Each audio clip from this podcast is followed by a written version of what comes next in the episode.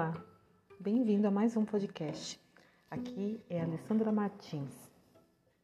Bom, a educação é a forma que nos possibilita chegar aos lugares que almejamos. Para alguns, ela é apenas uma obrigação, uma etapa. Para outros, é motivação, paixão. Eu convidei o Roberto Bellini para este bate-papo justamente para falar sobre a educação e sua importância. Ele é educador, formado em jornalismo e desde criança sempre teve o ser humano como seu objeto de estudo e admiração. Sua curiosidade se transformou no seu propósito. É fácil? É difícil? Vamos descobrir ouvindo a este podcast em que ele conta sua jornada. Espero que vocês curtam tanto quanto eu. Obrigada, Roberto. Olá, tudo bem? Bom dia, tudo bem? E você? Tudo bem, graças a Deus. Que bom. bom, vamos lá, né? Vamos lá. Te agradeço por ter aceitado o desafio. É...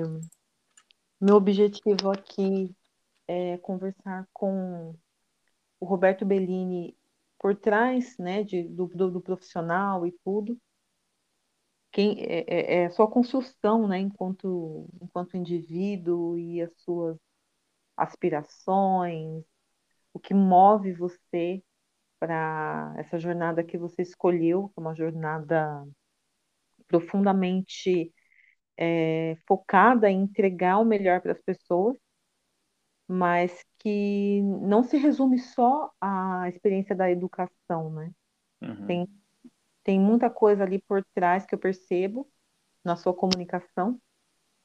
E eu queria que você me contasse um pouco a respeito, né, de como se construiu aí essa, esse ser humano que você é hoje e as suas batalhas aí, as questões que te movem, que faz com que você sinta que você deve seguir, que você deve parar, né? Queria você uhum. compartilhar um pouco com a gente aí sua, sua jornada. Muito bem. É, eu sou o filho mais novo, né, de dois filhos, né? Uhum. E eu sei, eu é, é, no caso assim, eu ouço as pessoas dizerem, né, na família tem sempre um que estuda mais e um que estuda menos. Então eu fui o que estudava mais, né? E meu irmão ficava é, era muito bom na escola, mas ele não era muito de estudar, então ele fazia, resolvia as coisas dele e ia para a rua, ia fazer, é, encantava ele o externo, a, né, as atividades de rua. E eu ficava na rua, mas eu ficava sempre olhando é, é, alguma coisa que tinha por trás e etc. Então, quando eu descobri que as, é, aquilo que a gente via escrito nas páginas dos livros, dos jornais, era feito por uma pessoa, eu achei muito legal. Uhum. E eu uhum. fui atrás de saber como é que fazia aquilo ali, como é que deixava aquilo escrito, etc. Né? Então, eu sempre estava com algum papel na mão, alguma coisa, mesmo na rua, né? Então, eu seguia o meu irmão mais velho e ele me influenciava nessa vida externa, né? Então, sempre fui muito sociável com as pessoas. Uhum. E a gente chegou a fazer curso junto, né? E, e no curso ele ganhou o Garoto Primavera, né? Ele ganhou o concurso de beleza e eu ganhava o concurso de, de nomes das coisas, as charadas que ficavam no mural. Era uma instituição que tinha uns 400 alunos e eu ganhava quase todas. Então, assim, o Roberto ele é, é uma pessoa que tem essa inclinação natural para o intelecto, né? É, e para a socialização. E, e é isso, acho que basicamente é uma, um resumo interessante que a gente que é um destaque, né? Que eu acho que não tem como eu fugir disso, porque o pessoal até ficava com raiva quando eu, nossa, o Roberto ganhou de novo o concurso de charado, o concurso de é, essa instituição ela fez um, um jornal interno e fez uma rádio interna. Uhum. E foi feito um, um concurso né, para selecionar o nome da rádio e o nome do jornal. E a, a, a eleição era cegas, né, a escolha. Então, é, colocavam todos os nomes lá, que as pessoas tinham sugerido, mas não, eu, ninguém sabia de quem era o nome. entendeu? Então, é, depois que era revelado o autor daquelas ideias. E, e, aí, nos dois casos, foi eu o autor, entendeu? É, eu percebo em você muito, é, na, na sua comunicação, é, do, do, um lado muito artístico, né? muito artístico, além da, da questão do, do, do professor, né? Da, que, que é uhum. é o ofício, mas você tem muito, muita arte ali, né? Você se, se permite brincar com isso, né? E, Exatamente. E, isso é bacana porque você acaba conversando com várias pessoas, né? Você tem desde criança que te, te acompanha, que gosta de conversar, de se comunicar com você. Você tem pessoas da sua idade, mais jovens, e pessoas mais velhas, né? E as pessoas se sentem muito confortáveis, porque você cria essa conexão, né? É verdade. Isso de uma forma muito natural, você não faz essa distinção é, intelectual ou de graduação. É verdade. É, tem alguns, algumas coisas interessantes que eu atribuo aos meus professores, né? Então, eu uhum. sempre tive professores artistas em todo uhum. lugar que eu, que eu ia, ou, é, que eu fazia curso. Então, outro dia eu fui contar assim, o tanto de cursos que eu já fiz. Eu falei, meu Deus, acho que eu vou ter que fazer uma parede aqui de, de certificado. E uhum. aí eu sempre chegava lá, tinha um professor que, que fazia as coisas e tal. Então eu, eu, trabalho isso, essa arte, né, esse encantamento, que a pessoa tem que se encantar pelo que ela está aprendendo, mesmo que seja uma coisa que ela não goste, que ela precise aprender. Então, desde ela aprender a limpar a própria casa, porque hoje a gente tem a facilidade de ter um vídeo no YouTube com aula de limpar a própria casa em cinco minutos, né? É então, até ela aprender um cálculo matemático, que para a maioria das pessoas é, pode parecer bem complexo. Então, eu tinha uma professora que, que usava aqueles livros, sabe, de que quando abria o livro tinha um, uma dobradura 3D. Ah, então, sim. a professora abria aquele livro e montava ali um castelo, montava uma floresta, e aquilo falava, gente, essa professora é demais. Tive uma outra professora também, chamava Luciene, que ela fazia muita atividade com a gente, a gente produzia o próprio livro, a gente fazia não sei o quê. E aí foi uma época que eu internamente, hoje eu falo, né, isso tranquilamente, mas eu internamente falei, meu Deus do céu, será que não dá para trocar ela ser minha mãe e a minha mãe vai para outro lugar? Então, porque eu achava que a professora saía da escola e ficava fazendo aquilo na casa dela, né? Uhum. Com, a, filha dela, com os filhos dela. Falei, nossa, deve ser um privilégio. E falei, isso é, isso é bem legal. Então eu chegava em casa e fazia muita maquete, papel, recortava e colava, fazia muita coisa. Então eu produzia muita coisa, fazia meu próprio cinema e tinha, claro, minha própria escola, que começou já dessa época. Chamava Escolinha Legal, né? Uhum. Não é, o nome não é muito original, mas era isso aí mesmo. Uhum. Porque meu pai comprava, meu pai comprava jornal, o jornal aqui de sábado, ele vinha com ele vinha com uma sessão de criança, né? Uhum. É, infantil, um caderno, um mini jornalzinho infantil. E eu achava aquilo o máximo. Eu falava, não posso jogar isso fora, né? Eu recortava ele, colocava nas folhas e eu montava meu livro da minha escola. Uhum. Então, é, isso era muito interessante, né? Já era empreendedor. Um... Isso. Eu tive um professor também que ele, ele é, de informática, um curso de informática que eu fiz, e ele falou assim: vamos colocar o nome desse arquivo de Francisca, que era uma aluna que tinha lá. Uhum. E aí ele falava uma parte séria, assim, e sempre no final ele dava uma, uma tirada, assim, que todo mundo chorava de tanto rir. Ficava assim, aqueles cinco minutos, assim, as pessoas recuperando o fôlego de dar risada. Professor uhum. Johnny. E aí ele colocou, pegava no pé dessa menina, chamava Francisca, ele falou assim: vamos colocar o nome em homenagem a Francisca. Todo mundo coloca o arquivo Fra Francisca. Uhum. Aí a gente ia fechar o arquivo, aí, ah, professor, está perguntando aqui, deseja salvar Francisca? Aí ele fala assim: não, porque a Francisca não tem salvação. E aí todo mundo rachou de rir, inclusive a própria Francisca. Então, eram umas coisas assim que, que eram muito leves para aprender coisas muito pesadas, que para gente na época é, eu não sou tão jovem assim quanto as pessoas acham que, que eu sou, né? Eu sempre falo que eu, que eu uso Jequiti. Mas eu tô para quase 35 anos e, e naquela época não tinha computador em casa, né? A gente ia no uhum. cyber e tudo.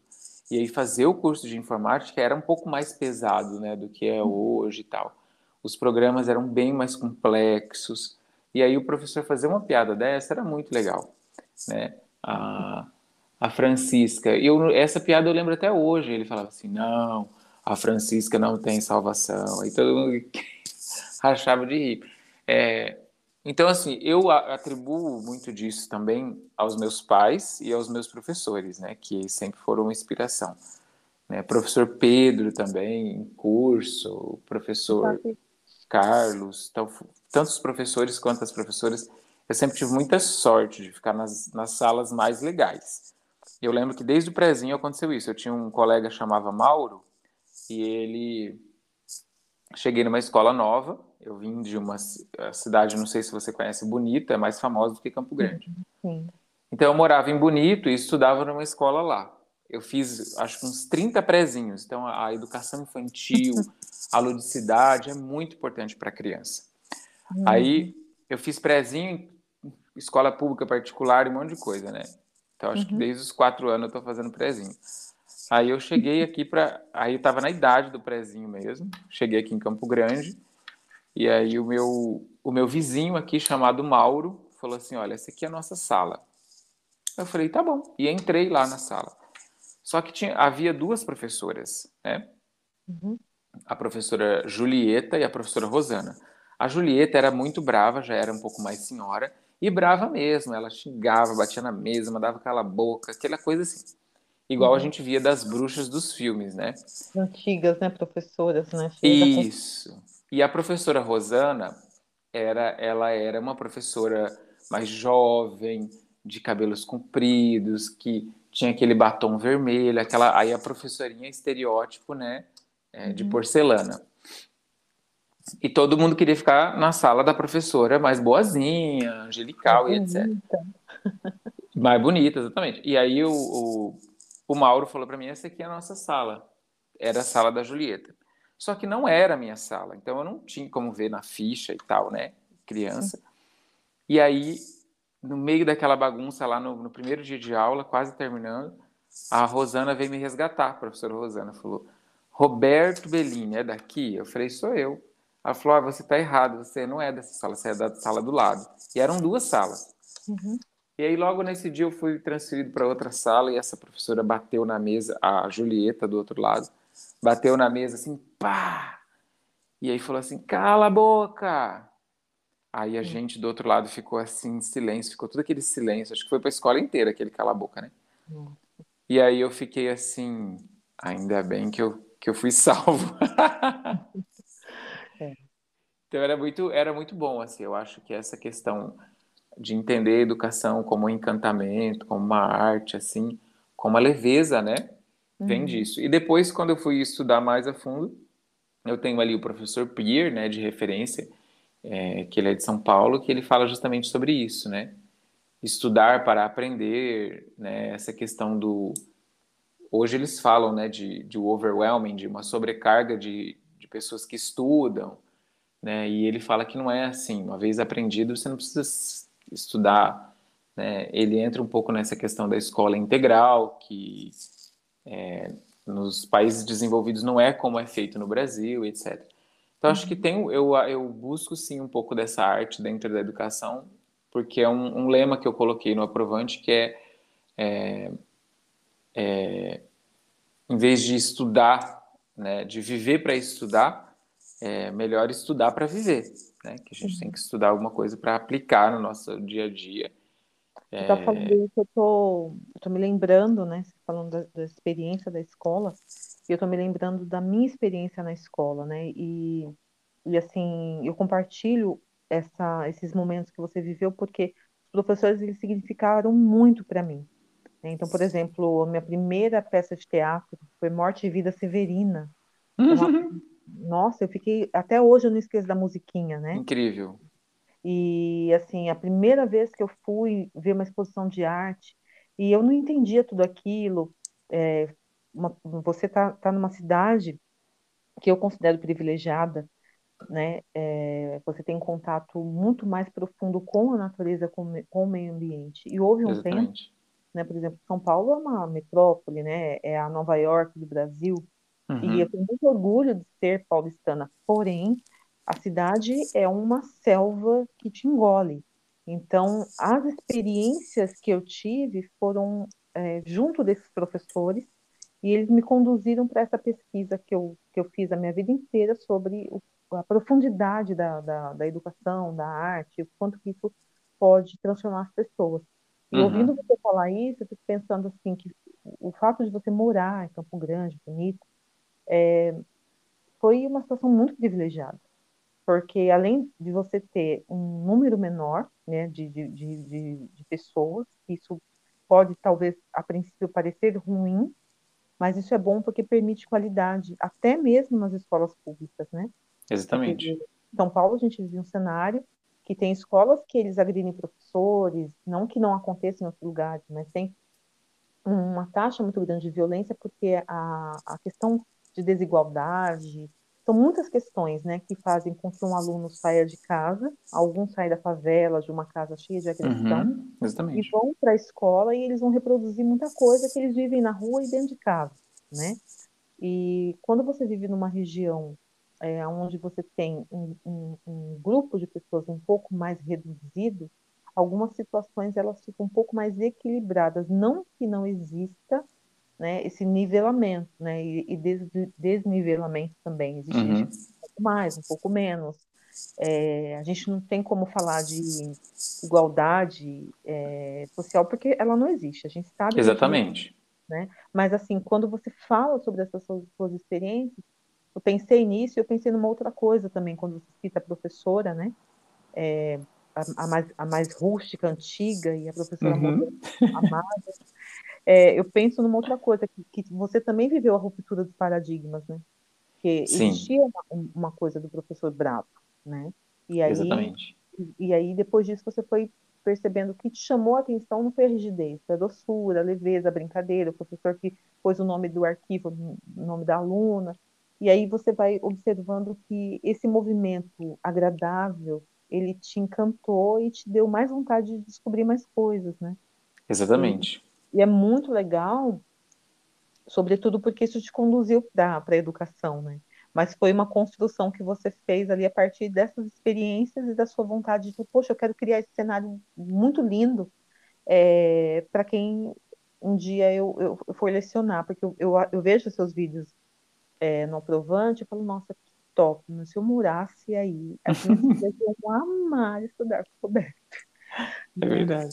E, e assim, por que, que eu falo isso, Roberto? Né, que eu quero até te perguntar.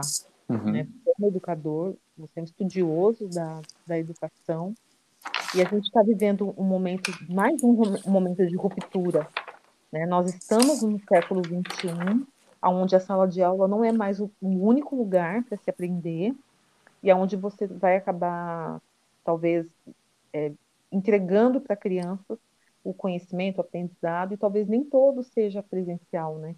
Talvez a gente uhum. esteja passando para um virtual. Como é que você vê isso, isso, isso acontecer? Como é que você acredita que isso vai ser, se repercutir na, na, nas cabeças, nas pessoas?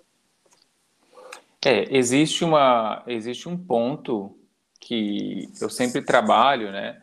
Que é o equilíbrio, né? Então, a, a busca pelo equilíbrio, ela é importante porque eh, nós não podemos ser idealistas, né? Porque um idealista ele é um irrealista, ele, é, ele vive num mundo que não existe.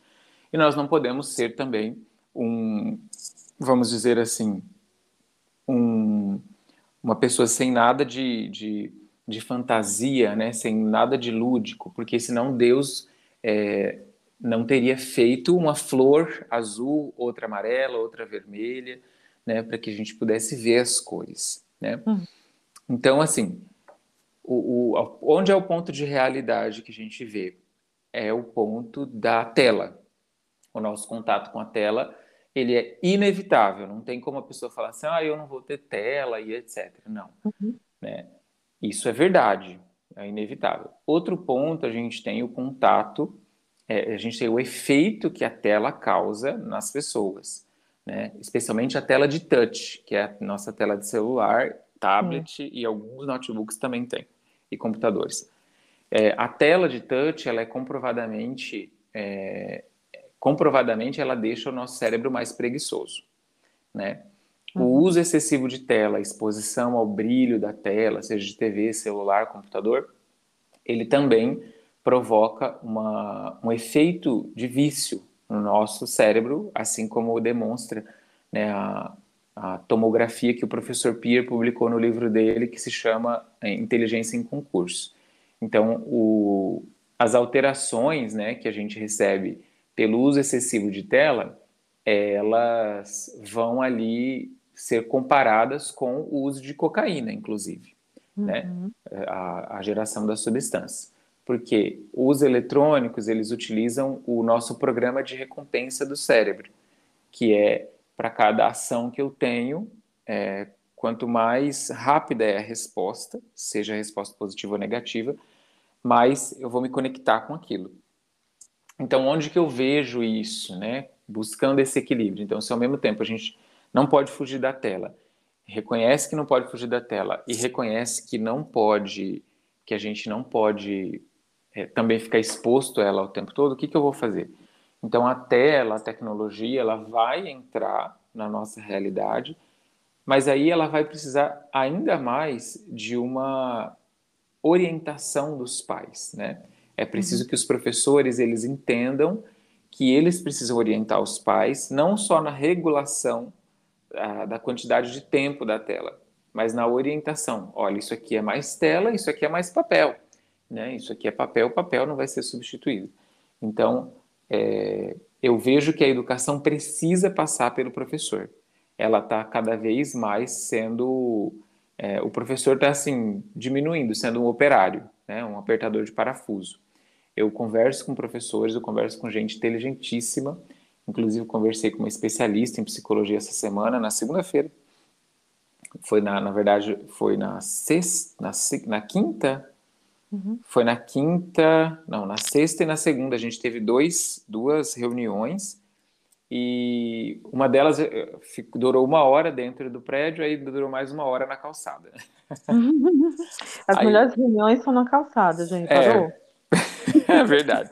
Aí lá na calçada ela falou assim: eu percebo assim, ó, as pessoas, depois que passam dos 30, dos 40, elas é, verbalizam, expressam com, muita, com muito pesar a, a falta de domínio das ferramentas né? Que a tecnologia ela é, ela sempre existiu, né? Então, eu fazia curso à distância na época é, do Instituto Universal Brasileiro. Nem sei se existe ainda, mas o curso eu, eu fazia curso em uma empresa de, de cursos de Minas Gerais. E aí uhum. eu comprava o DVD e o manual, e eu fazia, assistia o DVD, fazia os exercícios do manual, Aí vinha uma prova no final, a gente destacava, colocava no correio e fazia. Então eu fiz uns 10 cursos assim, uhum. entendeu? Que eu falava, nossa, aqui em Campo Grande não tem esses cursos, mas tem lá em Minas Gerais. E eu ligava, pedia o curso, chegava o box pelo correio, fazia o curso, aí eles devolviam de volta o certificado, tem o certificado, que eles corrigiam e tal. Então, é, isso era uma. Né? Hum. Só que o que, que a gente vê é, eu percebo, não sei se você também percebe, uma resistência do professor com alguma coisa que ele não sabe, né? Sim. Então, assim, ah, eu não sei. Ela falou assim para mim, essa, essa psicóloga falou: Olha, eu não sei fazer igual a professora do meu filho, que compartilha a tela e tem um texto do lado, uhum. né? Então é preciso, na minha opinião, que o professor entenda que ele não vai saber tudo nessa área da tecnologia e que há a, a tecnologia ela não passa de ferramentas. Não é menosprezando as ferramentas, a facilidade que elas trazem. As pessoas uhum. estudaram para desenvolver essas ferramentas. Mas o professor tem que entender que, em primeiro lugar, na hierarquia dele, lá no pódio dele, em primeiro lugar está ele. Depois vem o livro, depois vem a ferramenta, entendeu? O conhecimento está dentro dele. Uhum. Então, nos meus treinamentos que eu dou para os professores, para os educadores, eu busco trazer no melhor sentido da palavra, o empoderamento. É que essa palavra acho que ficou um pouco desgastada nos últimos tempos, porque é, empoderamento vira às vezes um sinônimo de apenas uma manifestação ou um protesto, alguma coisa assim. E o empoderamento é aquela sensação interna é, de que você está fazendo uma, uma coisa certa, uma coisa boa, é, uma coisa verdadeira, né?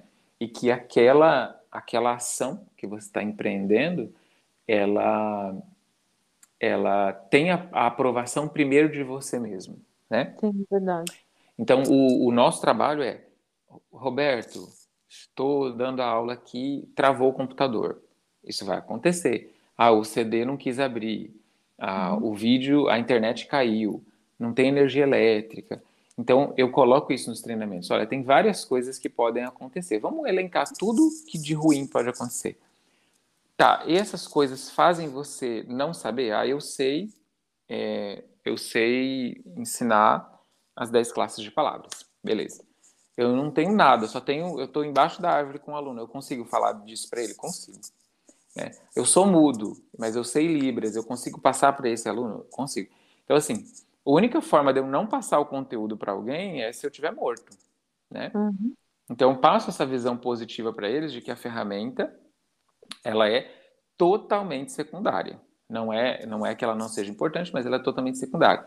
Então, às vezes, a gente acha que para se conectar com um aluno, especialmente um aluno, geralmente o aluno é mais, no, mais jovem que o professor, né? Uhum. Então, se eu tenho 34, eu vou ter um aluno de, de 30, de 24, de 20, de 13, de 10.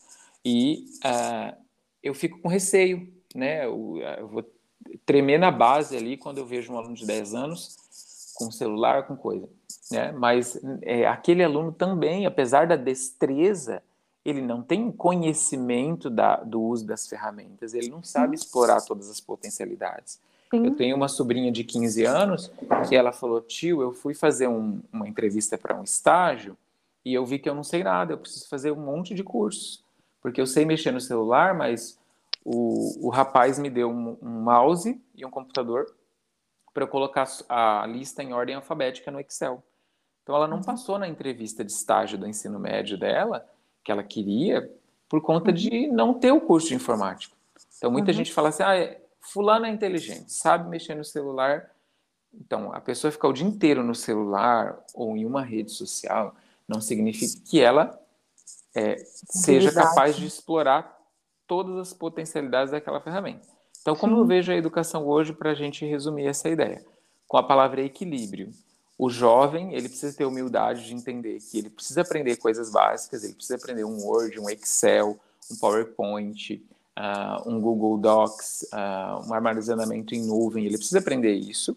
Uhum. E, e, antes do momento de precisar, porque eu acho que a geração Google vem com esse, com esse costume né, de é, eu vou vivendo, aí no, na hora, ali em cima da hora, eu olho, aí eu falo, não, eu vou jogar um Google aqui, aí eu vejo um vídeo de cinco minutos em velocidade 2 e aí eu faço. Então, é, exec uhum. executar uma, uma, uma, tarefa ali de última hora pode ser que você consiga, mas depois, se você precisar de fazer aquilo novamente ou explicar, passar para alguém, dificilmente você vai conseguir. Então, é preciso humildade das gerações mais novas para ir lá aprender e na frente realmente aquilo vai ser necessário. Não é porque o Google o Word vai ser atualizado, hoje é a versão 2019, amanhã é 2020, que o Word vai ser atualizado que você vai perder. Isso vai ser uma atualização. Né? E é preciso também um pouco de coragem dos educadores, na minha opinião, de se, se arriscar, né? de não ter medo de falar, olha, eu não sei mexer nesse, nesse data show aqui, mas eu estou aprendendo. Vai lá, vocês vão me dizer. Pronto, começou a aula, agora eu vou falar do que eu sei.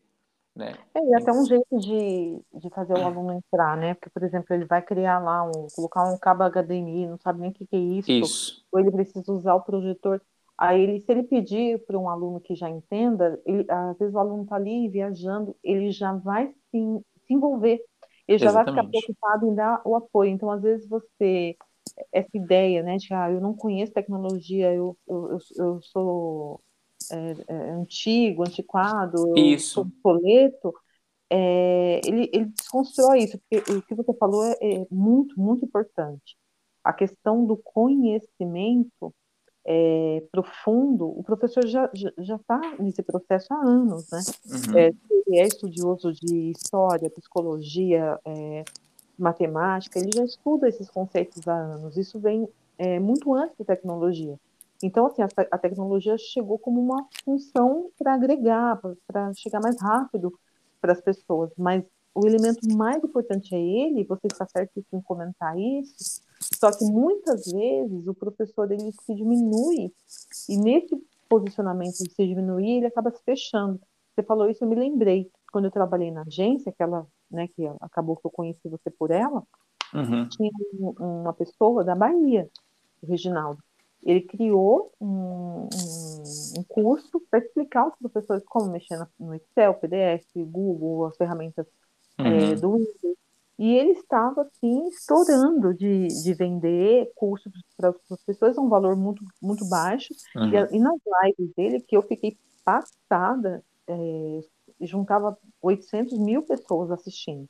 E eram educadores, porque foi naquele, no momento da pandemia, onde todo mundo estava desesperado, os professores não sabiam usar as plataformas e é, se eles estão na escola pública é um pouco mais lento, mas nas escolas particulares eles precisavam dominar isso. E nem sempre a escola fornecia isso para ele, né? Uhum. Então ele precisava, porque ele tinha que deixar o material pronto, os forms lá para os alunos é, preencherem, é, subir PDF, baixar arquivo. Então coisas básicas, mas que eles não tinham obrigação de aprender, mas se dispuseram a aprender. Então isso é muito bacana. Só que assim, às vezes, né, a gente fica muito preocupado com o que é grande e o que é pequeno que vai dar a força para a gente continuar a jornada. Uhum, exatamente. pontos ali, é, é, como você falou, eu não sei ligar o show, tudo bem, eu vou aprender, ou vou pedir um aluno, é, eu me sinto subutilizado porque você estudou tanto, você tem tanto para entregar, né? Eu, eu, a minha filha tinha lá uma, ela esqueceu como fazer a equação de segundo grau. Quando eu fui tentar explicar para ela, deu branco. Eu fui lá no YouTube e assisti uma explicação de sete minutos. Eu ouvi, falei, caraca, olha só.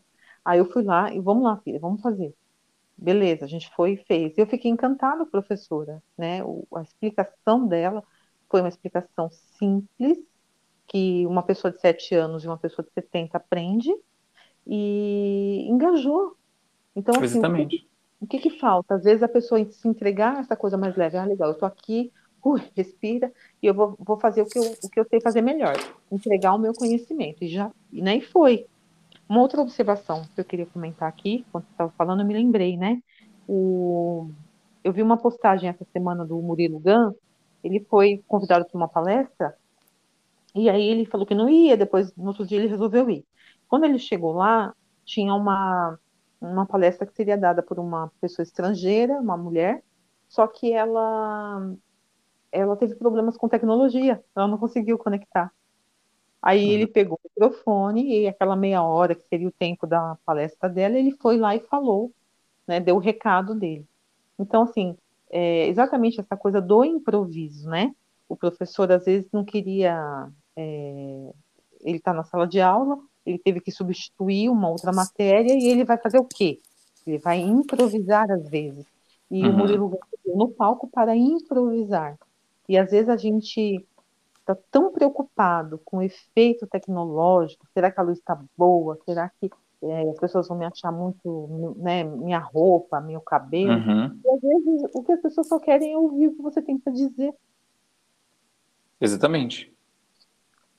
Né? Então, é, essa questão toda, né, quando você e outra coisa que você falou aqui sobre a questão do vício, né, das telas, quantas pessoas estão surtando, Roberto? Crianças surtando porque o pai e a mãe tirou o celular ou porque a pessoa não tem o celular. Só que assim foi uma coisa muito importante que você comentou, que é a questão do conteúdo, o que que as pessoas estão nutrindo suas mentes, uhum. porque a preguiça, né, de aprender a preguiça da pesquisa.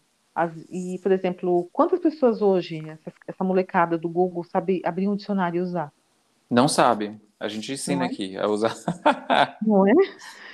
E, e assim, quantas. Aí alguém chega e fala assim: não, professor, eu vi lá no Google aquela notícia. Só que assim, quantas notícias são montadas e não são reais? Exatamente. Né?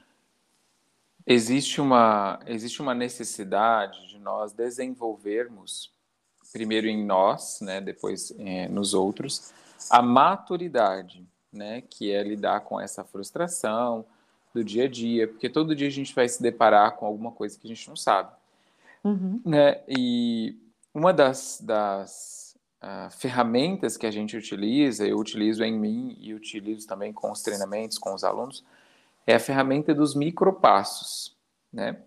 Então, uh, qual é o menor passo que eu posso dar hoje em direção ao meu objetivo, né?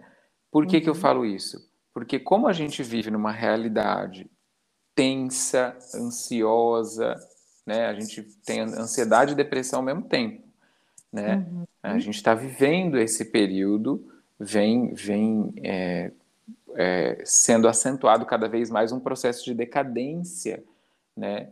Da, do ser, nossa alma, do nosso espírito, ao mesmo tempo que o avanço tecnológico está numa linha, numa curva inversa, né?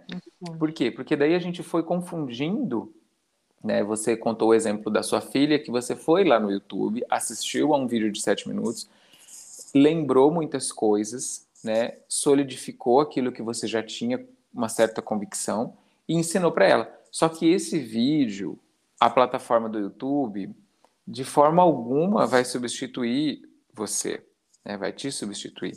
Então, uhum. ela não falou assim, vamos supor que você, que ela tenha visto você assistindo ao vídeo.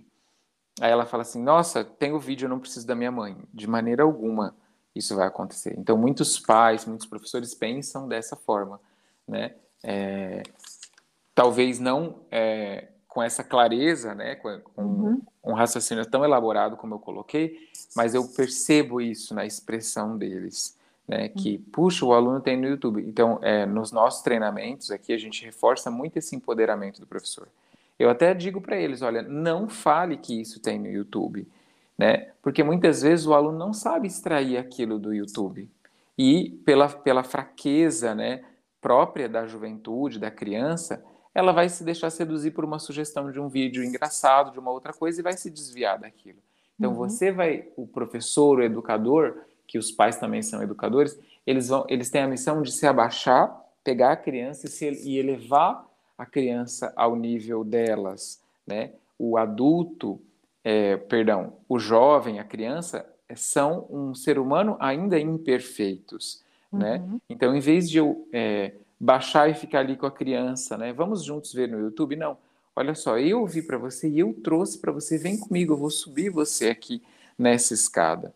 E aí acaba havendo essa confusão entre formação e informação. Então, eu falo que hoje existe um novo século das trevas, né? Que falaram que era aquele século lá, mas eu acho que agora é, é, é agora esse século das trevas, porque tem uma nuvem tão grande de informação, né? Que, que o sol está coberto, né? Então, assim, informação é aquele monte de, de né, aquela bolha de monte de, de falas, de frases, etc. Agora, formação não. Formação, ela é construída, seja com micropassos. Então, às vezes a gente fala aqui no Aprovante, é, a nossa proposta é um pouco é, contestada, né? Em, em, alguns lugares, em alguns casos, porque os pais chegam é, e desconfiam. As pessoas que entram no nosso portal falam assim: mas como vai aprender isso aqui, um curso online com duas horas, com três horas, né? É, justamente por quê? Porque você pode fazer aquilo, é, assistir aquelas duas horas, e amanhã você pode assistir novamente. Ou você uhum. pode assistir hoje 20 minutos, fazer aquele passo, solidificar aquele conhecimento e amanhã você vai novamente, vai fazendo. Então, o importante é a construção desse conhecimento por meio de uma formação e não por meio de um monte de informação, né? Às vezes, o, o, as informações que a gente coloca nos cursos, elas são encontradas é, de maneira solta aí em Google, um pedaço para lá, um pedaço para cá. Mas o fato dela estar ordenada é que ela vai provocar o conhecimento e vai propiciar o aprendizado. Então, sim, por isso sim. que muita gente sabe de tudo, né? É, vamos dizer assim, conhece tudo. você fala com, a, com, as pessoas hoje e fala assim: não, eu já sei, é isso eu já sei. Aí você uhum. fala assim: então explica. É, mas ela não é capaz de explicar. Né? Então ela não tem conhecimento real, ela não aprendeu. Ela ouviu falar. Então a gente ouve muita, a gente absorve muita informação, mas ninguém está formado em muita coisa. Né? É, é, o conhecimento raso, né? É como é, é o típico paciente na, no consultório lendo uma revista e folheando as páginas. Isso, exatamente. E, e, é, e, é, exatamente isso o que está acontecendo, o que está sendo oferecido. Se a gente for falar que, na, na, questão da educação, os próprios criadores das plataformas, os filhos deles não acessam. É, não, é, eu ouvi isso aí também. Não é? Eles uhum. não acessam, eles não têm o Bill Gates lá, o, o, o Zucker. Zucker e etc. Ele, é todo mundo ali vivendo. E se você parar para pensar, o princípio básico dessas pessoas é conhecimento. Os gurus da internet que vendem cursos a muitos milhares de reais, é, eles leram muito material. Leu Napoleão Hill, Tom Robbins, e sei lá, mais é, 300, assim, leu a Bíblia, né? O livro de Salomão, as uhum. histórias de Jacó, e aí é, constrói uma linha de pensamento e trabalha isso, porque a, a, a essência humana é buscar, né? E se alguém te entregar para alguns, né? Se alguém te entregar aquilo de uma forma mais é, mastigadinha, legal, isso aqui eu vou, vou, assistir uma palestra de duas horas, eu vou aprender tudo que eu preciso e vou aplicar na minha vida. Esse cara que construiu essa palestra de duas horas, ele estudou talvez por anos, né, para fazer entregar aquele trabalho. Não uhum. significa que a entrega dele seja profunda, porque eu vejo muita coisa confusa né, nesses movimentos é, que são oferecidos na internet. E quando você fala de uma entrega passos pequenos, vai de encontro com é, a construção de uma base, né?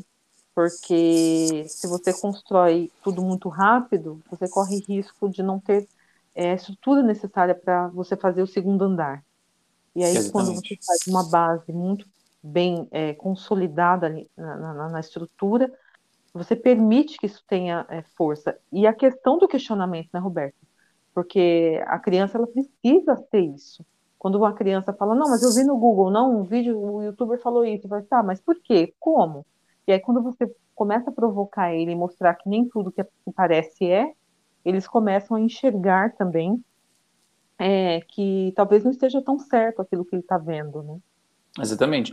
O, eu tenho um psicólogo que chama Henrique, não sei o sobrenome dele, ele diz exatamente o seguinte: por que, que a gente vive esse problema da maturidade? Porque a gente, a gente é, nos fizeram acreditar que a gente era muito especial, ah, eu sou especial, eu sou único, etc. E também, com isso, né, qual é a consequência disso? É eu acreditar que eu não tenho defeitos. Ou uhum. seja, existem jeitos diferentes. Não, eu tenho defeitos, eu tenho vícios que eu preciso trabalhar para que a minha convivência humana seja é, o melhor possível. Então, quando a gente observa é, um jovem que ele precisa aprender redação, por exemplo, que é a matéria que eu ensino, uhum. ele não chega e fala assim, olha, eu não sei redação, preciso do passo a passo. Ele fala assim, ah, eu sei, mas eu esqueci, sabe? Eu, então, mas eu, é, então ele tem uma dificuldade de admitir simplesmente que não sabe. Né? Uhum. É, e por que, que eu estou falando isso? Porque quando a gente se abre para essa formação, que é o que eu falei para você anteriormente, eu vou conseguir tirar o melhor proveito dela. Né? Então, quem vai ajudar esse aluno a se abrir para essa formação? O educador, seja ele o pai, o professor da escola, um professor paralelo como nós aqui, uhum né? Seja um curso online, porque a pessoa fala assim, ah, um curso online, ah, eu já sei, eu já sei, o curso online não tem ninguém por trás ou alguma coisa assim, eu não preciso. Então, assim, o trabalho das pessoas, do, do, do, de um curso, vamos dizer assim, de um, de um educador mesmo, é abrir esse jovem, abrir esse, esse aluno o coração dele mesmo, né, para um, uhum. um, novo aprendizado. A gente tem uma, uma base aqui é, muito importante, né, que guia o nosso trabalho, que é de São João Bosco, né, e ele diz assim, ó, é, dessa forma deveria-se evitar toda ira, a fim de não demonstrar por meio do olhar, das atividades, das, das atitudes, das palavras, o desprezo e a desesperança no aluno fazendo-se valer da misericórdia, compassividade e da bondade em seus modos. É preciso, antes de mais nada, que estejais senhores de vós mesmos, de vós mesmos, e não haja o mínimo de mau humor ou mau gênio. Aliás, perderíeis a autoridade, e o castigo tornar-se-ia nocivo. Então, São João Bosco ele fala muito sobre essa questão do castigo, né? Uhum. Que lindo. Ele fala muito sobre essa questão do castigo, porque nós já, já vivemos o, o castigo, né? Então, se eu, se eu é, me arrisco a andar de bicicleta sem as mãos, por exemplo, eu me uhum. exponho ao castigo de cair e machucar o meu corpo. Né? Uhum. Então, os castigos que a gente vive na, no, no conhecimento é acreditar que aquela resposta está perfeita. E quando vem a correção, fala: Meu Deus, está errado. Então, isso já é um castigo é, moral, vamos dizer assim, invisível, né? Dói na gente. Falar: Nossa, eu estudei tanto, tirei essa nota baixa. Então, quando a gente pega esse castigo e transforma ele, o que, que eu errei aqui? O que, que eu preciso fazer para não errar novamente? Onde que eu preciso revisar? É, e eu transformo aquilo que seria uma desolação em uma consolação, uma abertura, né? E tudo isso precisa ser feito com antecedência. A formação ela é antes, né? É. Eu, se eu for, é, é, se eu começar um curso de piloto de avião, muita gente fala assim, ah, mas você vai começar um curso agora que você já tá, passou da idade X, vai vir muita gente me contrariar. Mas eu não posso um dia pensar em ser piloto de avião se não começar a primeira aula hoje. Sim. Então, assim, é possível que haja um conteúdo rápido e profundo? É possível né? Que, mas ele vai fazer parte de um todo, né? Ele vai fazer parte de alguma coisa. Uh, o, o Soichiro Honda, que é o fundador da Honda, né? O criador da, das motos, ele, ele cursou, se eu não me engano, engenharia mecânica, mas ele fez uma faculdade até um pedaço. Uhum. Aí ele falou, aí ele desistiu da faculdade. Aí falou assim, mas por que, que você está desistindo da faculdade? Aí ele falou assim, então, eu queria aprender isso aqui. Então, eu já peguei toda essa formação. Então, ele tinha uma clareza do que ele precisava, de qual formação uhum. que ele precisava. Então, uhum. não necessariamente ele concluiu o período. Não é, gente que está ouvindo, não é para vocês abandonarem a faculdade, é só para dar um exemplo, tá? É, os, as ilustrações, geralmente, elas são extraordinárias. Sim, né? Então, não, não, não, não, significa que vai servir para todo mundo, mas é para gente, para chamar a atenção, para sacudir a nossa mente de que eu preciso buscar sempre a formação, né? Dentro da formação tem informação? Tem. A minha mãe contratou um projeto arquitetônico e eu gosto muito também dessa, dessa parte de aproveitamento de espaços, né? Até para uhum. fazer uma higiene mental eu assisto outros assuntos. Então, é ótimo. Né? É, eu assisto essas, esses canais de arquitetura que pegam um espaço minúsculo. Aqui uhum. o aprovante também é assim, né? Uhum. a gente está parece que um do lado do outro, mas é, o espaço é organizado de uma maneira muito inteligente por causa da, da, da desse conhecimento da arquitetura. Uhum. E aí eu cheguei, né? E a arquiteta tinha feito um desenho para minha mãe de um espaço que ela queria remodelar. E eu falei, mas vamos fazer o contrário? Vamos fazer a entrada do outro lado, né? É... E eles não estavam entendendo, né? E eu fui, fui, fui, fui, fui, até construir, cheguei lá. Só que o que que acontece? é basicamente ela seguiu o que eu tinha falado, né? Eu, eu fiz o projeto. Só que onde que estava, ela fez uma, ela fez um móvel planejado, né? Um, um quarto, né? A gente estava mexendo num quarto. E ela fez um móvel planejado embutido na cama. E eu falei para minha mãe, falei, olha só como é a formação, né? Qual o valor da formação desse projeto? Não está no projeto todo, está o projeto valeu só por ela ter colocado esse móvel aqui, esse dispositivo que, que realmente foi o que aproveitou todo o espaço. Uhum. Ah, então, se ela desse sugestões de cores, por mais que ela tivesse propriedade e a gente não quisesse, tudo bem, ela iria aceitar. Mas a funcionalidade, né, para que serve aquele ambiente, é, não seria o mesmo se a gente não tivesse contratado alguém com a formação específica na área. Então você vai falar assim, ah, Roberto fei, fez as medidas, e pagou o arquiteto à toa, vamos dizer assim. Não, de maneira alguma. Né?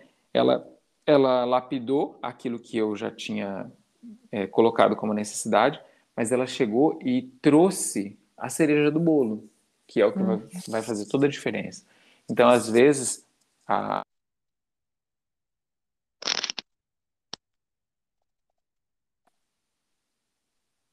Alô?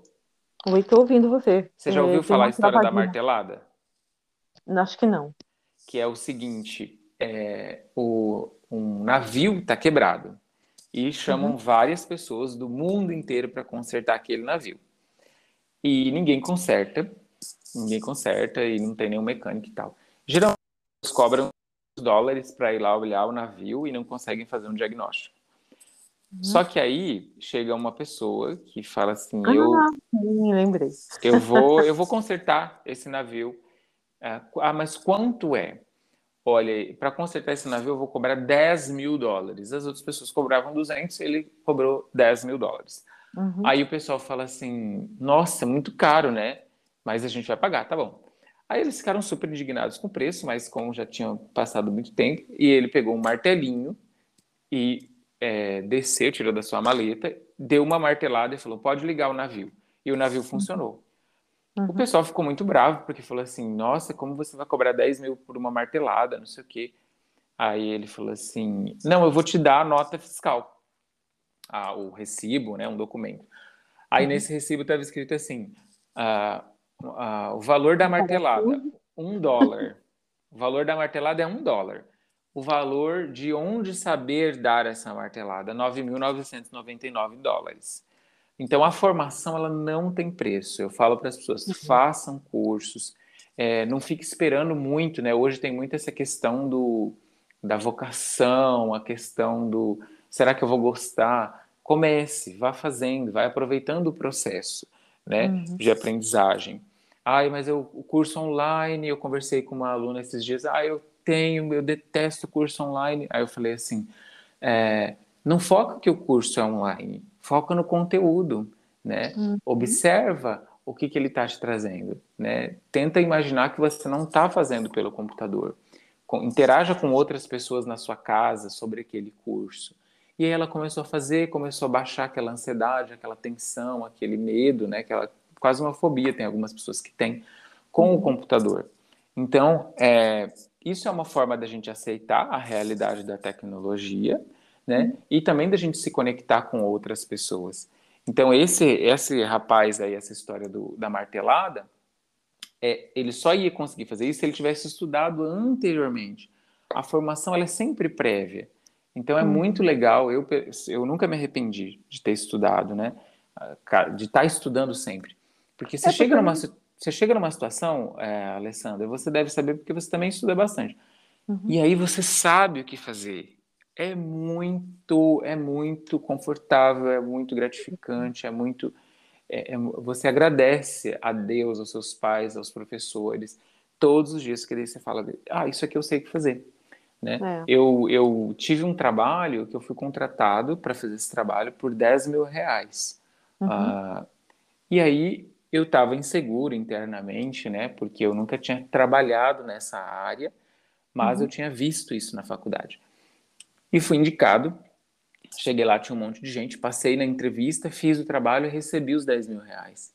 Uhum. Uh, e, e, e, foi para um, um ele era ex-presidente do Tribunal de Contas, então era uma pessoa que conhecia muita gente. Se fosse por referência, por política, ele poderia contratar quem ele quisesse, né? Porque ele já tinha ali na mão.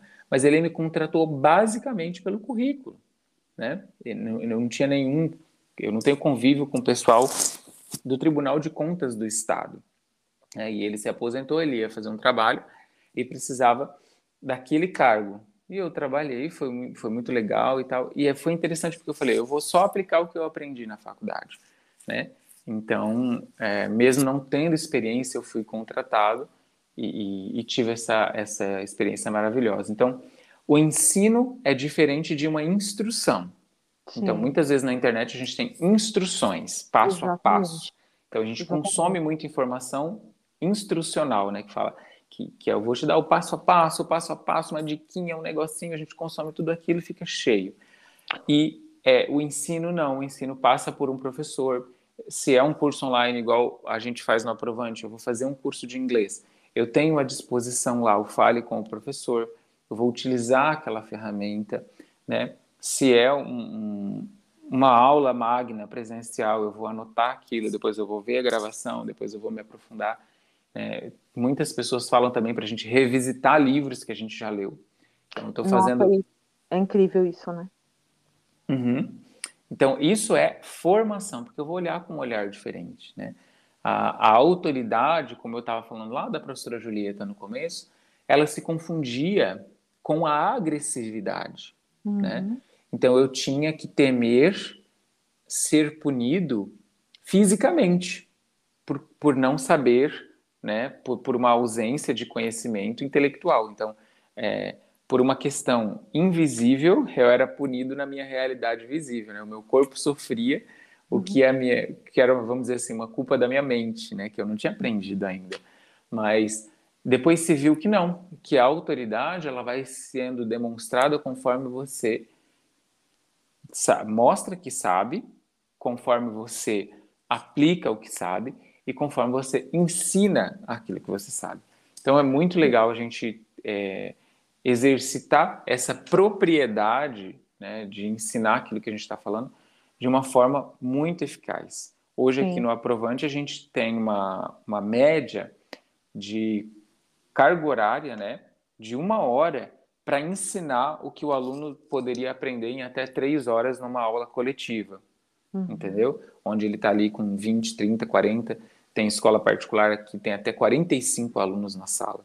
Então, às vezes, é, ele aprender aquilo em uma hora não vai ser um anabolizante para ele, não vai ser uma, uma injeção muito intensa, né? Uhum. Porque é feito todo um, um, passo a passo. E quando a gente é, recebe de volta o resultado daquele aluno, que ele vai lá para o ensino regular e, e tem né, o resultado, isso assim não tem preço. Assim, eu sou um, um a minha bandeira é a bandeira do da personalização, né, do ensino e do estudo individualizado. Mas o... você tem, eu não sei se você, assim, desculpa, desculpa te interromper, mas eu, queria te pontuar isso. Você tem noção de que você está criando um futuro? Não é a partir do interesse de eu quero uma escola X para faturar Y. Óbvio que você vive é, a sua realidade é, pensando também nesse, nesse fim. Uhum. Mas você observa que você está construindo um futuro disruptivo em relação a, ao movimento da educação e que isso talvez hoje ele é, a gente está falando eu aqui em São Paulo você aí em Campo Grande é, quantos alunos você tem de outros lugares e terá muitos mais né é, dentro, dentro dessa construção que você está tá edificando é, e tudo começou no seu questionamento, indo para a rua com seu irmão e pesquisando o que estava acontecendo e participando dos concursos. Exatamente. A gente tem noção, né? Eu falo a gente porque o aprovante ele é uma ideia que eu tinha um livro onde em 2012 eu é, fui trabalhar com aula particular é, de forma profissional. Né? Então, eu no estágio de ensino médio, no estágio da faculdade, mesmo fazendo faculdade de jornalismo, eu fiz estágio em uma escola pública. Na mesma escola pública onde eu fiz o ensino médio, eu voltei na, na época de faculdade para dar aula de rádio. Então, a gente tinha um projeto de rádio. Uhum. É, então, é, em 2012 eu sentei e aí, conversando com vários professores, eu tinha um caderno onde eu ia anotando as ideias. Ah, se a gente tiver um projeto de educação, a gente vai fazer isso. A gente vai, porque o aprovante começou como uma micro franquia. Então eu peguei um modelo pronto, fui trabalhando uhum. e fui uhum. anotando outras coisas que a gente podia implantar e tal. Uh, então a gente tem uma noção de que existe essa essa essa ruptura, né, com o padrão uh, convencional, mas ao mesmo tempo, como eu disse, é é uma busca por equilíbrio, porque muitas coisas elas apenas apenas estão escondidas. Né? Sabe aquele igual aquele filme do segredo que ela abre um baú uhum. que é uhum. super antigo e uhum. parece como uma novidade? Então, é como você disse, né? A essência humana é buscar. E isso não muda. Então a tecnologia muda, as modas mudam. Então, dentro do aprovante, eu coloco como dentro da nossa missão, visão e valores, eu coloco o uso de princípios nobres, puros e atemporais, ou seja, para a gente não sofrer com essa intempérie. Ah, hoje é uma modinha, amanhã é outra. Então, uhum. a gente vai buscar o que, que é essencial numa escola integral. Então, quando os pais falam, ah, eu queria colocar meu filho na escola integral. Então, a gente recomenda, olha, os critérios para ser uma escola integral de verdade são esses. Eu não vou recomendar nenhuma escola, né? Porque o pai vai ter o subsídio para falar, Roberto, achei uma escola que faz isso e isso. Você fala, é essa mesmo. Uhum. Ah, uma escola bilíngue, que está na moda também. Então, do dia para a noite todo mundo virou bilíngue. Ah, olha, os critérios para ser bilíngue são esses e esses e esses. Nem todas são bilíngues, presta atenção. O pai vai lá e busca. Então, assim, a gente quer influenciar também a, a educação coletiva, sim, porque ela não vai ser, não vai acabar, né? Ah, uma aula online. Então a gente, eu tô, fiz um curso sobre a adaptação na Espanha. A Espanha foi um destaque, né, na adaptação com a realidade do mundo online, das aulas pela pandemia, né, por conta da pandemia. Então, olha, você quer buscar uma escola que vai, vai adotar o híbrido como padrão? Então, olha, os critérios são esses, os critérios que funcionam. Ah, tudo bem. Roberto, eu quero uma escola, é, eu quero fazer homeschooling, por exemplo, né? Olha, onde funciona o homeschooling se faz desse modo, né? É, então, assim, a gente não pode colocar o nome de uma coisa que não é. Eu não posso falar assim, olha, quem é a Alessandra? A Alessandra tem suas características essenciais que nunca vão mudar. Né? Então, a, a, o modelo de homeschooling, o, a gente usa essa palavra, né? modelo, por quê? Porque é um, vem um molde, tem um certo, tem uma referência muito forte. Então, algumas coisas vão ser adaptadas, mas tem que ter os pontos essenciais. Então, eu acho que a gente está fazendo, sim, uma, um processo de, de ruptura, né? Porque é, não é convencional, né? Algumas escolas, assim, aqui em Campo Grande especialmente, é, por conta da mente fechada, né? Nós somos o interior do Brasil, não tenho vergonha de falar uhum. isso, né? Uhum. É, mas aqui existe realmente essa questão da mente fechada. Não cuspo no prato que como, mas tem que encarar a realidade. Sim, é a me... Eu conheço outros lugares, né? Eu não estou falando uhum. porque, ah, você está falando isso porque é, teve algum problema. Não. Em Guarulhos, escola igual a nossa, né, na, na, na, área que a gente faz o 100% presencial mesmo, a aula ali, um a um, professor, aula personalizada, aula VIP, aula individual. Em Guarulhos, em São Paulo, eu passei uma semana numa escola parecida com a nossa, e eu uhum. fui lá, fiquei lá de manhã até de noite. E eles têm um balcão, eles vão, na, ele ent, eles entram na escola e falam assim, ó, os filhos com nota baixa, procura aquele balcão lá. A menina chamava Luana, Luana e o Fábio Procura a Luana e o Fábio que vocês vão ter aulas ah, para esse aluno nivelar. Isso vai ficar mais fácil para a escola, vai ficar mais fácil para o professor. Aqui em Campo Grande a gente tem um, um receio muito grande. Então, a gente enfrenta uma hostilidade aqui, né? Uhum. Dizem que o profeta, né, não, não faz, não faz como é que fala? você não é, né? você não é na sua casa. É isso, você não é profeta na sua casa. Então, é. É, eu tenho muita é uma, uma consciência muito tranquila com relação a isso. Uh, então, assim, a gente enfrenta uma hostilidade, a palavra é, uhum. não, é, não é exagero, uma hostilidade muito grande, porque as pessoas estão segurando na, naquela tabuazinha do Titanic. Né? Uhum. O Titanic afundou, ou seja, muitos, muitos modelos de educação coletiva, eles afundaram, né? Eu até conheço o professor Paulo Menezes, do Rio de Janeiro, a quem eu tenho muito respeito. Ele não me conhece, eu acredito que não. Mas ele disse o seguinte, gente, por que, que a gente teve que entrar para o online assim, é, a forceps, com a uhum. pandemia? Né? É, muitas, ele falou assim, as pessoas me perguntam, professor Paulo, o que, que precisaria ter feito? Ele falou assim, às vezes, o melhor a fazer é não fazer nada. A gente poderia ter deixado essas crianças abertas, para elas viverem as experiências, para elas brincarem. Agora eu quero que uma criança de 5, 6 anos fique sentada 6 horas na frente do computador, como se ela estivesse na escola. Então ele falou sobre a violência que foi feita. Por quê? Porque as escolas estão ali apegadas ao seu modelinho e, e, e o barco está afundando e elas estão lá tocando violino, entendeu? É verdade. Você sabe que assim, eu, eu nossa, adorei isso, porque a minha Helena sofreu, porque ela fez aula online um ano inteiro online e ela ficou depressiva, né? E uhum. tinha muitos momentos eu tinha que parar e conversar, e sabe? A, a, outra fazia aula uma vez por semana, e era um outro efeito, né? E é justamente isso, há um desequilíbrio. A gente sabe, foi Paulo Freire que disse que a, o problema da educação não é um problema, é um projeto, né? E, não lembro.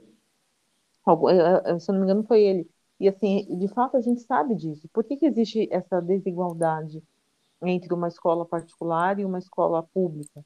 Por que, que o menino da escola particular ele já está ali pro, fazendo projetos, desenvolvendo uma série de possibilidades que vão auxiliá-lo ao sair da escola, e o menino da escola pública ele mal sabe fazer uma equação, ele tem dúvidas sobre é, é, construção de texto, sobre verbos, ele tem, ele tem muitas questões né, é, que ele não alcança e nem sempre é por falha do professor. Uhum. Né? Existe todo um, um meio que, que, leva a isso. Então, por exemplo, é, eu sou de escola pública, eu ia para a escola, eu tinha é, alimento em casa, mas tinha criança que não tinha alimento, ia para comer. Exatamente. Né? E isso não é uma realidade que acabou, né? Você falou que você, tá, você não é tão jovem quanto parece, eu sou um pouco menos jovem do que você. e assim, e, e, essa realidade de, da, da minha época, né? Que eu, eu, gosto de brincar, as pessoas acham que eu estou lamentando quando eu falo que eu sou do século passado, mas eu gosto disso, porque eu atravessei, né? O, o, o, esse momento. E, e o que acontece, Roberto? Essa criança que quando eu tinha sete anos, nos anos 80, é, ia para comer, ainda tem essa criança no, no 2021 que vai para comer, né? E ainda uhum. tem que não tem um lugar para tomar banho, que tem raiva de quem mora numa casa de, de, de alvenaria. Então, assim, existe tudo isso. O preconceito que você vive hoje, né, é, em relação à região, eu, eu penso assim, é um pouco também de, de dor de cotovelo das pessoas, porque as pessoas se incomodam bastante com a, a, aquele que confia no seu caminho. Né? Existe muito esse desconforto. É, eu já ouvi algumas vezes as pessoas falarem: Nossa, por que, que você é tão inteligente assim? Porque muita criança ia pra, durante as férias de, de final de ano viajar, ia para a praia, fazer um monte de coisa. Eu ia na biblioteca da escola, eu pegava 30 livros, e não estou brincando, eu pegava 30 livros. E eu levava para casa para ler tudo isso porque eu não ia poder ir para férias de final de ano, porque minha mãe trabalhava e eu tinha três irmãos, e eu, era, eu sou mais velha, e sem, sem crise, eu tinha que me ocupar de alguma maneira. Né? E aí uhum. eu, eu lia e eu viajava grandão na, na, na, literatura. Mas, assim, essa, essa formação que eu gostei muito do que você disse, ela me trouxe uma consciência de mundo, né? Que talvez o meu, a, a mesma pessoa que tem a mesma idade que eu, que viveu o mesmo momento que eu, ela tenha ido por um caminho diferente porque ela não se permitiu seguir por uma trilha de, de construção.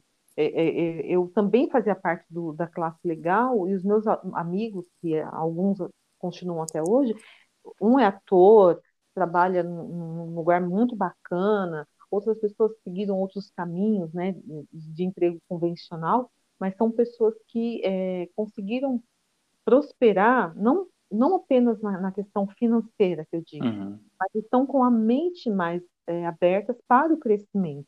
Isso se deu porque a gente teve é, a grande é, bênção de ter professores incríveis do nosso lado. Sim. E, e assim, a, a, não, não tem como, e eu fico muito indignada, e por isso que eu valorizo muito a educação, de ver o quanto os professores são desvalorizados, o quanto eles são desrespeitados na sua, na sua condição de professor. É, e poxa, você entrega o, o seu filho ou você mesmo para aprender com aquele, com aquele ser, né? E ele tem é, uma preocupação em te fazer o melhor e você não consegue reconhecer isso, validar isso. Uhum. Isso é muito triste na sociedade que a gente vive. E quando você fala sobre essa questão do desconforto dessas pessoas aí, mas existe uma outra coisa ali que, que combate esse desconforto, que é a sua credibilidade. Então, como é que o Roberto se tornou uma pessoa que, é, que provoca credibilidade? É o amor que você tem pelo seu ofício, junto com o conhecimento que você traz. Porque uma coisa separada da outra não, não cria essa, é, é, essa sinergia, essa simpatia, essa, essa empatia, né, uhum. é, entre as pessoas. Então, assim, eu, eu, eu, eu escutando você falar, quer dizer, você você está falando de muita coisa. Você está falando da questão psicológica, neurológica, Sim. a construção da individualidade, a preocupação que você tem com o alicerce, porque você não está falando do seu negócio, você está falando de um projeto humano, né? você está falando de uma construção uhum. de uma sociedade melhor. Né? Como é que você vai equilibrar isso se você não entregar o seu melhor, né? E o seu melhor Quer dizer, as pessoas falam, não, não tem ninguém ali atrás da, daquele vídeo. Tem alguém ali que está atento às questões, que vai procurar aprimorar e, e trazer um, um, um, uma evolução na, naquela, naquele tema, naquele processo, para quem receber é, se sentir valorizado e evoluir junto. Então Exatamente. são muitas coisas agregadas, né? A gente às vezes é, enxerga uma coisa de um jeito só e é muito bom ouvir isso de uma pessoa que está nesse ofício, porque você percebe na sua fala, né? Eu percebo na sua fala uma paixão, um encantamento e também uma preocupação, como você disse do começo, né? O idealista é, é, se torna vazio, você está olhando para uma coisa que é muito diferente do idealista, né? Você tem a paixão, você tem a, a, a, a questão do, do da, da, lógica, do equilíbrio, da objetividade, e no meio de tudo isso tem o lado artístico, tem todas Sim. as coisas que você mistura. O lúdico, né? Exatamente, é muito bacana, né? Muito bacana. A gente teve um professor de matemática que é o nosso, o nosso Assim, eu falo para ele que é ele é o nosso superstar. Já está com a gente há bastante uhum. tempo. E, e o que, que a gente faz, basicamente? A gente ataca os vícios do professor. Né? Uhum. Existe a, a, grande causa da neurose psíquica é a gente querer mudar o outro. Né? Então, eu posso é, conversar com você e falar para você, Alessandra, você precisa mudar tudo isso daqui. Isso é, uma, uma, é um lugar comum, né? Então, aí o que a gente estava conversando com ele, né, com esse professor, assim, como que é o, o nosso trabalho ao mesmo tempo em que a gente olha e fala, nossa, como essa, essa pessoa precisa aprender, a gente faz uma avaliação, como que está deficiente esse conteúdo. Mas, ao mesmo tempo, a gente tem que olhar aquilo com um olhar positivo e falar assim, olha, quanta coisa eu tenho para fazer de que forma que eu vou fazer com esse aluno para que ele corrija isso mais rápido, né?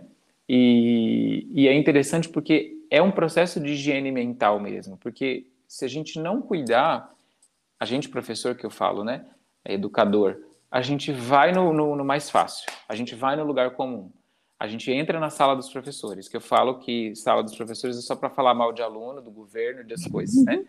É, eu falo mesmo, os professores ficam bravos comigo, eu falo até no, no, no público. Porque uhum. eu falo assim, se a gente não cuidar, a gente entra na sala dos professores. Né? Quando, é. eu, quando eu trabalhava em escola, eu não entrava na sala dos professores. Eu chegava na hora do recreio, ficava com os alunos, pegava meu lanche, entrava uhum. lá, pegava o, o, que eu precisava e saía da sala dos professores. Né? Porque assim como uma doença é, que mata o corpo, eu também. Hoje se fala tanto em saúde mental, mas não se fala em prevenção. Como é que eu vou me prevenir? Se eu vou me prevenir de uma gripe, eu vou pôr a máscara, eu vou tomar vacina, eu vou fazer as coisas. Mas e para eu prevenir da minha saúde mental? Igual você falou, o conteúdo, as pessoas que eu convivo, eu não vou execrar as pessoas, mas eu sei que naquele ambiente de sala dos professores, elas estão tão sem filtro que elas podem chegar a ser cruéis. Ah, esse é. aluno, eu já ouvi muitas vezes, esse aluno aí não tem jeito não, não perde tempo com ele não, tá? Então, eu olho isso, o professor, ele realmente, ele tem essas dificuldades, porque o setor público, especialmente, ele traz muitos filtros. A minha professora da, do prezinho da escola pública podia fazer, ela pegava a gente e saía na rua. Hoje não pode fazer isso, tem um monte de leis, de regras, de coisa. Eu vejo que tem essa dificuldade, sim, concordo com você. Mas eu trabalho muito com o autoconhecimento. Né? Existem fatores externos e fatores internos. O que, que eu posso fazer dentro da, do que me é permitido para mudar essa realidade. Eu, minimamente, eu podia não ir para a sala dos professores, porque senão eu ia olhar, né, o aprovante ele é um símbolo que é o óculos com o lápis. Uhum. O, o lápis significa o conhecimento. E o óculos, ele significa a forma de ver esse conhecimento. Só que o, o, o óculos não é não é para o lápis, o óculos é para mim. Entendeu? Então, uhum o, o, eu pego o óculos e vejo o conhecimento. Então, a, o nosso símbolo ele está carregado de significado. Então, se eu entrasse na sala dos professores, quando eu dava aula lá para o segundo ano de alfabetização, crianças indígenas, né, que às vezes vinham de aldeias indígenas e ficavam lá na escola, uhum. tipo assim, eles falavam já o idioma deles, a língua terena, e eu tinha que ensinar português para eles. Eu, você falava para a criança B com A, a criança falava, é bu? É book, tá escrito? Não, B com A. Então era um uhum. trabalho lá de base mesmo. Se eu entrasse na sala dos professores, eu ia passar a ver aquelas crianças com o óculos que não era meu, entendeu? com, ou com óculos que tivesse desregulado, não estava com o grau correto para eu enxergar a criança sem os filtros que, que os professores colocavam. Ah, essa criança indígena aí, ó, né? É, e a gente sabia das histórias, às vezes tinha violência em casa, às vezes não tinha alimento, mas quando ela chegava ali, eu pensava o seguinte: ela tem que chegar aqui, é uma escola pública, mas ela tem que chegar aqui e ela tem que respirar um outro ar. Ela tem que falar assim: aqui eu sou feliz, né? Então, é, o autoconhecimento ele é muito importante. Eu, por exemplo, fui conhecer toda a minha personalidade e o que que eu tenho? É, eu tenho assim uma vontade muito grande mas às vezes as dificuldades, as, a, as contrariedades, né? Elas, os obstáculos mesmo, eles fazem com que eu tenha vontade de desistir. Então, onde eu tenho controle? Eu tenho controle sobre essa vontade de desistir? Não. Mas aí, o que, que eu tenho controle? Eu tenho controle em aceitar essa vontade. Então, um, um exemplo de autoconhecimento, né, de busca pela maturidade, pela inteligência emocional, é o que eu faço um exercício todo dia. Eu falo assim: olha, hoje eu vou fazer porque hoje vai ser o último dia do meu trabalho. Amanhã eu vou hum. desistir de tudo. Então eu deixo para desistir amanhã, pensar em desistir, sabe? E é isso já tem 10 anos. Né? Eu fiz, tem uma estudiosa em psicologia que vem aqui fazer consultoria com a gente. Aí ela falou para mim isso, né? Roberto, você tem vontade de desistir? E, e a honestidade, essa, essa pureza, essa clareza, eu falei todo dia eu tenho vontade Sim. de desistir. Mas no dia seguinte, é, eu falo que vou deixar para amanhã, entendeu? Então, assim, eu encorajo os professores a fazer o melhor onde eles estão com o que eles têm, uhum. né? Porque Sim. daí vai motivar o aluno. Então, eu falo do sistema educacional, por quê? Porque eles vivem do externo, né? Então, assim, o externo, ele muda o tempo todo. Hoje está chovendo, hoje está frio, hoje está calor lá fora. Mas aqui dentro eu posso arrumar a minha casa.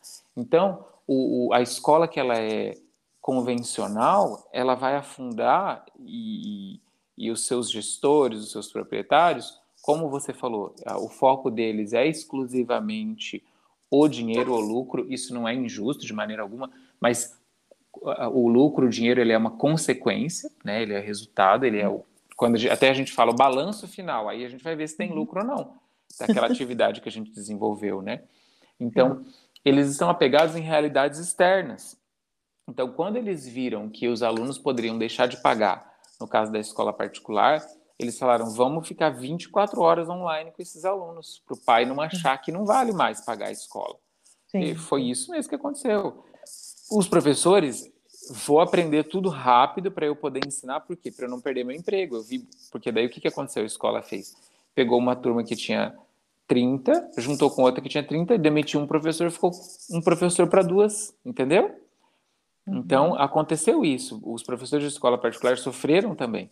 Eu vejo Sim, que essas pessoas. O desespero, né? O desespero, é, e agora? O da escola pública tem muito filtro, porque ele, mesmo que ele soubesse mexer na plataforma, no Zoom, nas coisas, tudo, até, até o governo implantar o negócio, já acabou é. o ano. Já então, acabou, assim, exatamente. Todo mundo sofreu, mas o que eu vejo assim, o autoconhecimento é o que vai te dar o poder. Né? Uhum. A palavra que a gente buscou para definir o nosso projeto, que é aprovante, ela tem também essa, essa ideia de aprovação, mas não é externa, né? Porque o que, que significa aprovante? É a pessoa que aprova, aquele que aprova. Então, o primeiro aprovante sou eu mesmo. Se eu não Sim. levantar todos os dias, não aprovar tudo dentro de mim, não. É, olha, o, a minha prova foi ontem, foi corrigida eu tive erros e tive acertos. Então, eu vou aprovar essa prova em mim e aí eu vou buscar melhorar para a próxima prova. Todo dia eu estou passando por uma prova, né? Então, dentro dessa palavra tem prova, tem aprovação, tem avante, tem adiante. Eu queria uma, um nome que começava com a primeira letra do alfabeto, né? Que é de buscar estar à frente, né? Como eu estou à frente com o conhecimento? Sempre tendo estudado antes, né? Então, para eu estar lá no primeiro lugar, eu tenho que ter me colocado no último lugar, que é o lugar de aprendiz, né? Tem de, é, o, dentro do aprovante tem aprender, tem tudo isso. Então, a gente teve uma, uma graça muito grande, né, de Deus, que é, é esse nome não existe no português do Brasil, né? Então, a gente é, é, é proprietário desse nome É, depois eu fui descobrir que existe no português de Portugal, né, no português europeu. Mas a gente é proprietário desse nome que vai trazer esse significado todo de escola, de educação, né? É um resultado, até agradecendo aqui o, o Adriano Estraliotto, que é um, um cara do design, do marketing, mas é uma pessoa muito viajada, muito culta, muito artístico. Ele que fez o lápis com óculos, tá? Totalmente ideia dele. E o Aprovante é um nome que um dia eu acordei e a gente colocou na lista de nomes que ia ser o projeto e, e fizemos pesquisas, né, quantitativas e qualitativas e o Aprovante foi ficando nas eliminatórias. Eu fiquei tão feliz que era aquele nome que, tinha, que eu tinha falado, mas eh, não atribuo somente a mim, né?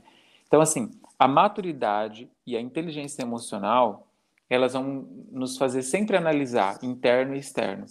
É, o governo está com problema, o meu pai está com problema, né? Tem o livro Poder do Hábito, onde tem o caso do, de um funcionário da Starbucks que tinha os pais ambos viciados em droga e, uhum. e ele começou a medir, tipo, o meu pai usou esse tipo de droga hoje, o efeito da droga é amanhã, ele começou a trabalhar com aquilo. Ele falou: não, isso aqui é externo, e como que eu vou lidar? E ele aprendeu a lidar com isso. Ou seja, uma situação aterradora assim, de total, é, é, né? Só que isso não impediu ele, né, de ser depois um grande CEO, de colocar os pais dele numa internação, sabe? E, e diante daquela profunda tristeza, daquele profunda desolação, né, uma revolta surgiu nele, né? Porque ele falou: "Putz, meus pais podiam ser igual aos pais dos outros". Então, assim, eu vejo, apesar de eu entender que é injusto, né, esse modelo que as pessoas aqui têm uma hostilidade. Eu fui, inclusive, entregar um panfleto na frente de uma escola aqui em Campo Grande e eu recebi uma inspetora, sabe aquelas de, do filme da Matilda, aquela uhum. que tinha lá? Exatamente aquela figura, uma senhora alta, assim, com, com uma vestimenta tipo de educação física, e, e veio para cima da gente como se fosse agredir a gente, uma escola antiga aqui de Campo Grande, particular, e falou: fora daqui, fora, vou chamar a polícia, sai daqui. Nós estávamos em três, entregando um folheto do nosso trabalho, para que quem precisasse, né? Então, assim, tamanho, o, o, o, eu fiquei impressionado a partir daquele dia que as pessoas falavam, olha, seu nome está circulando, não sei o quê. E aí eu não acreditava. mas quando aquele dia aconteceu, fora daqui, eu vou chamar a polícia, sai e, vindo é. gente, funcionários da escola, e, e eles não estavam nem preocupados com a imagem que eles estavam passando para os alunos deles, né? Então, essa, essa cena ficou marcada. E apesar, de eu, medo, né? apesar de eu considerá-la injusta, né, que é realmente, eu vejo com muita compaixão, né? Porque eu falo, uh, eles não têm a maturidade e a inteligência emocional para discernir o que, que é interno do que, que é externo. Sim, eles estão é regulados só pelo que é externo. Então, assim, se eu tenho um, um conchavo dentro da Secretaria de Educação, que me às vezes me traz um professor emprestado do estado que eu não tenho que pagar o salário, eu vou lucrar uhum. aquele salário daquele professor. Se eu uhum. perco o meu conchavo, que é uma coisa que pode mudar, é, eu perco aquilo. Então, como eles estão guiados pelo externo, eles vão sofrer o tempo todo, né? Ainda mais. Todo mundo sofre, mas eles vão sofrer ainda mais. Então, eu acho assim, o setor público traz muitos filtros, as crianças enfrentaram muitas dificuldades, né? Antes da pandemia já era, igual você falou, tem criança hoje de 2021 que só se alimenta com o lanche da escola. Uhum. E ainda tem diretoras, diretores de escola que desviam o lanche da escola, que isso eu também vi trabalhando dentro. Ele é. vai lá, você vê a cara da criança passando fome e eu naquele quero te dia... perguntar sobre a questão da etnia. Uhum. É... Você, você falou bastante sobre essa questão, mas uh, dentro da, da, da, sua experiência aí, a, a maior parte das crianças é, das escolas públicas são brancas, negras, indígenas e em geral. Uhum. Sim, a gente tem aqui uma diversidade muito grande e nós temos algumas escolas que elas são, uh, vamos dizer assim, eu não sei, porque a gente tem que tomar cuidado com as palavras, que hoje uma palavra que é normal, né? Amanhã é, eu posso ser processado. Mas, uhum. assim, são escolas de núcleos, né? Então, essa escola que eu trabalhei, ela era especificamente voltada para a etnia indígena, que eram uhum. os terenas, se não me engano. Aqui nós temos também duas escolas é, 100% da, da comunidade negra, que é uhum. uma de Furnas do Dionísio e outra da Tia Eva, que se chama Comunidade São Benedito e tudo. Até o padroeiro deles é negro e tudo. E tem uma outra escola que é um trabalho muito grande, que é só de síndrome de Down, que é a, a Escola Juliano Varela. Eu vejo, assim, estudando também um pouco sobre inclusão, nós não atendemos educação especial, porque tem que ter um trabalho. Sim, é diferente. É, e aí, é, eu acho isso muito melhor, muito mais inclusivo do que colocar é, todo mundo na mesma sala. Existe o argumento de quem é contra, quem é a favor, mas eu, particularmente, eu me sinto assim. Se eu tivesse um filho com síndrome de Down, eu iria me sentir mais acolhido conversando com outros pais, vendo meu filho é, ver que ele também, que tem pessoas iguais a ele, entendeu? Com síndrome uhum. de Down. Eu acho isso muito bacana. Tem, tem que haver um cuidado, lógico, para não ter um, uma separação, uma segregação, de um achar que é melhor que o outro e vice-versa. Mas eu acho que acho que é uma experiência muito bacana. Eu estive nessa escola indígena, fui muito bem acolhido. Não era professor indígena, tem professores que são indígenas lá, que dão aula do terena e tudo. Então, assim, eu sou alto, branco, assim, fora do, do, do estereótipo indígena, fui muito bem acolhido, gostei muito, acho que é um trabalho fenomenal. Então, assim, é, eu defendo essa ideia, mas não, não vou falar para você assim, tenho total propriedade para saber os efeitos psicológicos disso, para diminuir o preconceito. Sim, Mas eu acho que os resultados que a gente tem aqui com essas escolas que eu conheço de perto são muito legais. Escolas assim mais setorizadas, tem a comunidade negra, né? O concurso de beleza não fica aquela coisa, ah, a branca ganhou, a negra ganhou, não. Todo mundo ali é negro e ah, é, é valorizado aquilo, sabe? Elas fazem aquelas trancinhas, o que elas querem fazer. Então as meninas são muito mais, as meninas e os meninos também, lógico, empoderados nesse sentido, quando você tem um, um, núcleo ali que você se vê igual. Acho que tem muito mais uhum. força para você sair na rua. E mesmo, mesmo que você seja o único, é, eu acho que é aquilo. Então, assim, é, é, essa experiência foi bem marcante com indígenas, eu gostei muito. Sei falar algumas palavras. Legal. Tumuneca Livonô significa criança do futuro, né? Legal. Então, gosto muito, assim, de, de de lidar com a diversidade, apesar de a gente não atender educação especial, porque precisa de uma formação bem clara e específica, como a lei é, nos diz. É. Eu, nossa, eu amei falar com você, de verdade, te agradeço demais. Que bom, falei, que falei que eu ia enrolar mais. você muito tempo. É, a gente tem que se aprofundar numa próxima oportunidade para falar sobre as experiências que você teve com essas crianças, eu acho que é muito bacana.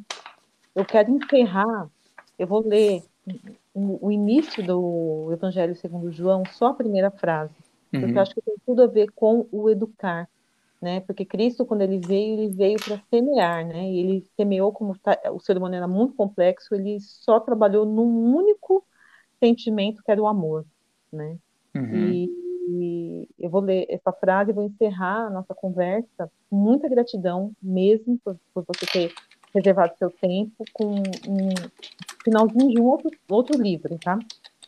É, no princípio era o Verbo, e o Verbo estava com Deus, e o Verbo era Deus. Essa frase é muito bacana, eu não vou nem falar, só para a gente refletir mesmo. E essa é última que eu quero falar, que é sobre o cuidar, né? Porque o professor ele é um cuidador, um cuidador amoroso, ele tem objetividade, mas ele tem um, um cuidar amoroso. Eu quero é, citar aqui porque é muito importante isso. É, do Pequeno Príncipe, tá? É um, a conversa do, Pequeno Príncipe com a raposa. E, e aí ele fala, né? Com, é, tá num embate sobre a questão da importância da, da, da rosa. E vou, vou chegar nesses últimos parágrafos aqui. E virando-se para a raposa, ele disse: Adeus. Adeus, respondeu a raposa. Eis o meu segredo. Ele é muito simples, não se vê bem senão com o coração. O essencial é invisível aos olhos. O essencial é invisível aos olhos, repetiu o pequenino príncipe para se lembrar. Foi o tempo que perdeste com a tua rosa que, que a tornou tão importante. Foi o tempo que eu perdi com a minha rosa, pensou ele. para não esquecer.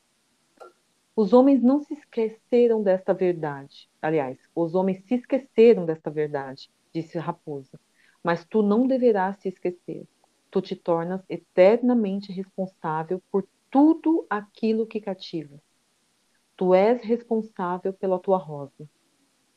Eu sou responsável pela minha rosa, repetiu enfim o pequeno príncipe para se lembrar.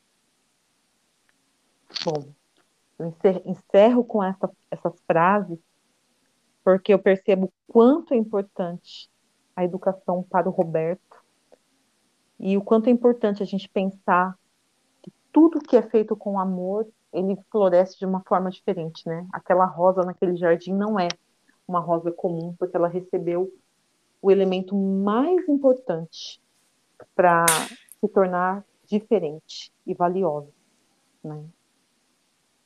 É Recebeu isso, atenção, né? Atenção, amor, cuidado, né?